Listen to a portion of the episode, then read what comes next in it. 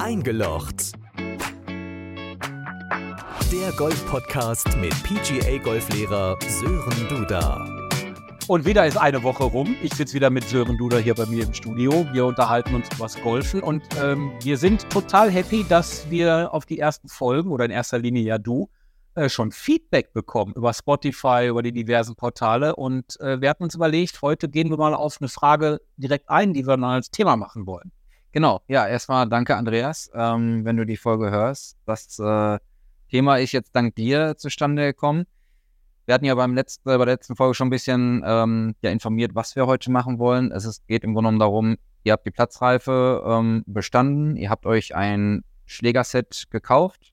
Ähm, Lake Balls hat und Lake Balls, die vielleicht nicht ganz so weit fliegen. Weg damit. Ähm, ähm, wie geht's denn weiter? Ja, es ist im Grunde genommen so, hatten wir beim Thema Platzreife ja auch gesagt, dass die Platzreife im Grunde genommen zwei Jahre gültig ist, dass sie eine zwei Jahre Gültigkeit hat, wenn man ähm, dann nicht in einem Golfclub Mitglied wird. Da sind wir schon beim Thema. Wir haben mehr oder weniger jetzt nicht die Verpflichtung, aber es wäre, ähm, um den Golfsport wirklich auszuüben, besser, wenn man eine Mitgliedschaft macht, weil wir wollen natürlich, oder die meisten Golfer wollen natürlich eine, ein Handicap haben. Ja, Handicap bedeutet, es ist die, die Spielstärke, die jeder Spieler. Ich habe noch 54. Ähm, genau. Ganz am Ende der Nahrungskette. Ja, aber es wird mit Sicherheit jetzt bald runtergehen. ähm, vor allem ähm, muss man dann halt wirklich gucken, was für ein Golfclub sucht man sich aus, wo möchte man Mitglied werden. Prinzipiell ist es theoretisch auch möglich, ähm, dass man keine Mitgliedschaft macht. Das heißt, wir suchen dann öffentliche Anlagen, wo du nur mit dem Nachweis der, der Platzreife spielen kannst. Ähm, da gibt es einige Anlagen. Wir im Yamata übrigens sind auch so eine Anlage. Bei uns musst du jetzt nicht zwangsläufig eine Mitgliedschaft vorweisen in einem deutschen Golfverein, sondern da kannst du mit äh, Vorlage der Platzreife bei uns spielen. Und ähm, dann geht es, wenn man sagt, okay, ich möchte aber ein Handicap haben, heißt, ich möchte Turniere spielen, ich möchte mein Handicap verbessern, dann brauche ich eine Mitgliedschaft in einem Verein, in einem Golfclub. Genau, weil nur dann könnt, könnte man an Turnieren teilnehmen. Mhm. Wenn ich jetzt keine, machen wir erstmal den Fall, keine Mitgliedschaft. Ich spiele weiterhin Golf, bei mir im Garten geht es nicht, ich muss also zu irgendeinem Golfplatz, dann muss ich da so eine Art Eintritt wahrscheinlich erstmal sowieso bezahlen. Genau, Green Fee nennt man das. Das nennt man dann die Green Fee und da muss ich aber dann die Platzreife natürlich vorweisen können. Genau. Ähm, wahrscheinlich hat man aber dann den Nachteil, das Green Fee ist dann teurer, als wenn ich irgendwo Mitglied bin. Oder, oder sehe ich das? Ähm, jein. Also es gibt in, in dem Deutschen Golfverband ein System, ähm, das ist, der Mitgliedsausfall sieht so aus wie eine Scheckkarte. Mhm. Ja, und dann gibt es ein sogenanntes Hologramm da drauf und entweder hast du ein goldenes oder kein Hologramm. Und das goldene Hologramm. Was hab ich denn? Du hast ein goldenes Hologramm. Sehr drauf. schön. Ähm, das bedeutet, du bist ähm, vor Ort Mitglied, also du bist, wohnst in der Nähe des Golfclubs und somit geht man aus, dass du auch regelmäßig spielst, sozusagen. Ich versuche es ein bisschen einfach auszudrücken. Alles gut. Ähm, und dann gibt es halt diese andere Mitgliedsform, zum Beispiel eine sogenannte Fernmitgliedschaft. Wie der Name schon sagt, man wohnt weiter weg vom Golfclub. Mhm. Ähm, diese Mitglieder haben ähm, im Normalfall kein Hologramm auf der Karte. Und bei denen ist es dann tatsächlich so, wenn du Mitglied bist, dass du ein höheres, äh, ein höheres Green Fee zahlst. Man könnte es auch freundlich ausdrücken, die mit dem goldenen Hologramm kriegen einen Rabatt und die ohne zahlen den normalen Preis. Gut, dass ich ein Äh, goldenes Hologramm genau. habe. Und dann ist es so, dass bei den äh, Leuten mit der Platzreife, die gar nichts haben, es ist, geht immer um das Hausrecht des Golfclubs. Also es kann jeder für sich selbst entscheiden. Ich kann nur aus meiner Erfahrung sprechen, dass die das äh, Green Fee zahlen ohne Hologramm. Also das normale, nicht ermäßigte Green Fee.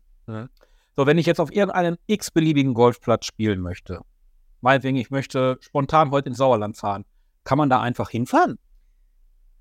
Hinfahren kannst du. Ob du auf den Golfplatz kommst, ist ja eine Frage. Warum? Das, ähm, einige Anlagen haben vor allem jetzt nach dem, äh, nach der ganzen Corona-Phase ähm, ein sogenanntes Startzeitensystem integriert. Das heißt, du musst im Voraus deine Startzeit buchen. Kann man einfach sagen, man hat eine Startzeit beispielsweise um 10 Uhr, dann geht die nächste um 10.10 Uhr und Mhm. alle 10 Minuten Abstände. Und du müsstest dich dann quasi für eine Startzeit entscheiden, trägst dich dann da online ein ähm, und kannst dann spielen.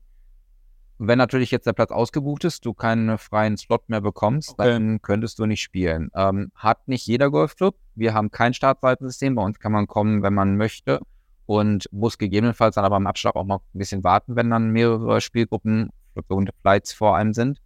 Ähm, aber prinzipiell würde ich da auch vorher in dem jeweiligen Golfclub, wo du spielen möchtest, anrufen, mal nachfragen, ist der Platz heute frei, ist vielleicht ein Turnier, wenn ein Turnier ist, ist der Platz gesperrt. Mhm. Ja, also da liegt meines, äh, meines Wissens, beziehungsweise meiner Meinung nach so ein bisschen die Pflicht bei dem, bei dem Spieler, der spielen möchte, dass er sich vorher darüber informiert, ist der Platz geöffnet, ist der ähm, spielbar, also gibt natürlich auch, wenn es jetzt im Winter so stark regnet, ähm, sehr nasse Phasen, wo man dann auch als Golfclub sagt, heute bleibt der Platz gesperrt, weil es einfach sein würde, dass man mehr kaputt macht, als Ja. äh, man wirklich Spaß dann auf der Runde hat. Wie viel kann man denn kaputt machen, wenn es jetzt wirklich geschüttet hat und man wird dann spielen?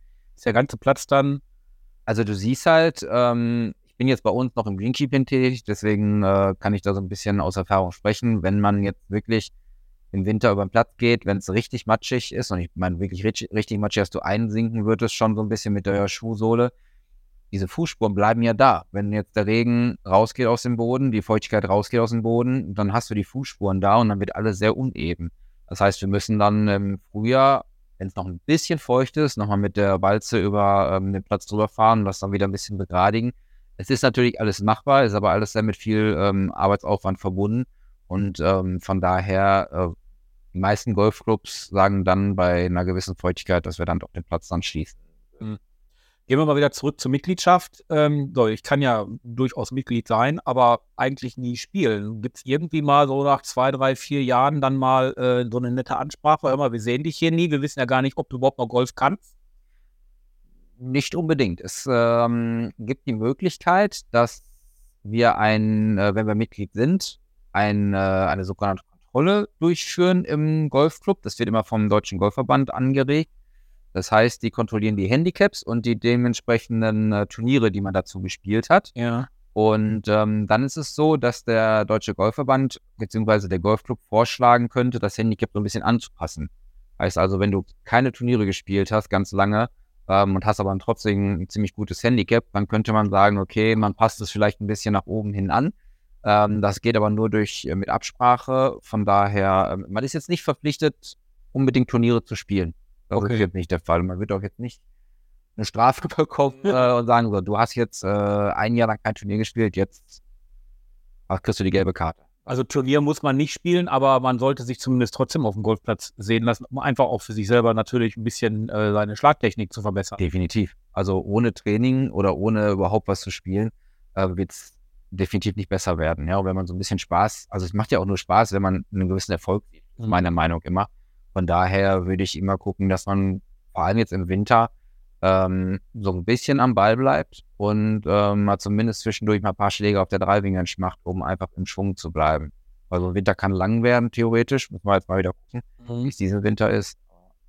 Wenn wir jetzt das Thema Mitgliedschaften begucken, ich bin ja im City Fitness, da gibt es unterschiedliche Tarife. Da gibt es den 19-Euro-Tarif, den 29 Euro für 39 darfst du das noch machen und äh, zahlst du Fuffi im Monat, dann darfst du auch noch dich hier Sauna ausziehen. Ähm, gibt es in der, äh, im, im Golfsport bei den Mitgliedschaften auch unterschiedliche Modelle? Extrem viele. Extrem Also, viele. Oh, das, du es das jetzt gerade, gerade. wie du es jetzt gerade beschrieben hast, wir können es, glaube ich, ganz kurz machen. Also, wir haben ja gerade schon mal das Thema Fernmitgliedschaft angesprochen. Das heißt, du hast eine Mitgliedschaft, wohnst relativ weit vom Golfplatz entfernt, hast im Normalfall sozusagen kein Spielrecht. Du kriegst zwar einen Ausweis vom DGV, ähm, hast aber nicht das Recht, dann auf dem jeweiligen Platz zu spielen. Also, wenn du dort spielen möchtest, musst du das sogenannte Green Fee, die Nutzungsgebühr bezahlen. Ähm, da geht es meistens darum, dass man ähm, ja auf anderen Plätzen gegen Green Fee spielen kann. Ja, also dass man nicht diesen großen Beitrag an äh, Mitgliedschaft bezahlt, ähm, sondern wirklich immer nur das, äh, ja, das Green Fee bezahlt. Der Mitgliedsbeitrag in dem jeweiligen Verein, wo man diese Fanmitgliedschaft hat, ist dann deutlich geringer als der, äh, der normale Mitgliedsbeitrag. Dann, ich kann jetzt nur aus unserer Sicht erstmal sagen, ähm, dann haben wir den normalen vollen Beitrag. Das heißt, du könntest von montags bis sonntags durchgehend spielen. Ähm, der ist dann natürlich das der höchste Beitrag. Und dann haben wir bei uns jetzt noch den äh, Wochentagstarif. Äh, Tarif. heißt, von montags bis freitags kannst du spielen. Der ist dann wieder vom Preis her ein bisschen geringer als der komplette.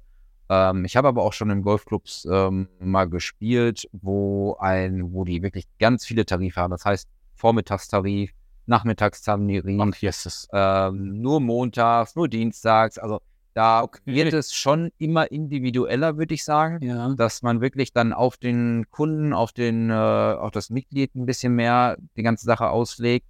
Ähm, prinzipiell kann man darüber diskutieren. Ich glaube, es ist gar nicht so verkehrt, damit wir diesen Golfsport einfach ein bisschen allgemeiner oder größer werden lassen, weil heutzutage die Leute arbeiten immer mehr, haben nicht mehr so viel Zeit. Ähm, von daher, warum, einfach mal eine Frage, warum äh, soll ich für die ganze Woche bezahlen, wenn ich äh, quasi nur montags spiele? Das ist eine sehr provokante Frage. Viele Golfer sagen jetzt, ach du meine Güte, was erzählt er jetzt da? Ähm, so einen Golfplatz zu pflegen, kostet extrem viel Geld. Das glaube ich. Ja. Und dementsprechend ist jeder Golfclub ähm, darauf angewiesen, volle Mitglieder zu haben. Volle Mitglieder in dem Sinne, dass sie den vollen Beitrag bezahlen. Mhm. Ähm, aber wenn es dann Golfclubs gibt, die das ähm, schaffen, indem sie solche individuellen Beiträge machen, da geht dann, denke ich mal, nur über Masse. Ähm, aber prinzipiell ist das, glaube ich, eine Sache, wo man einfach mal offen drüber diskutieren muss, ob ich das jetzt gut finde oder nicht. Also ich bin gerne bei uns im Golfclub, wo wir zwei Formen oder maximal drei Formen haben, ähm, der einfach einfachheitshalber. einfach. Mhm.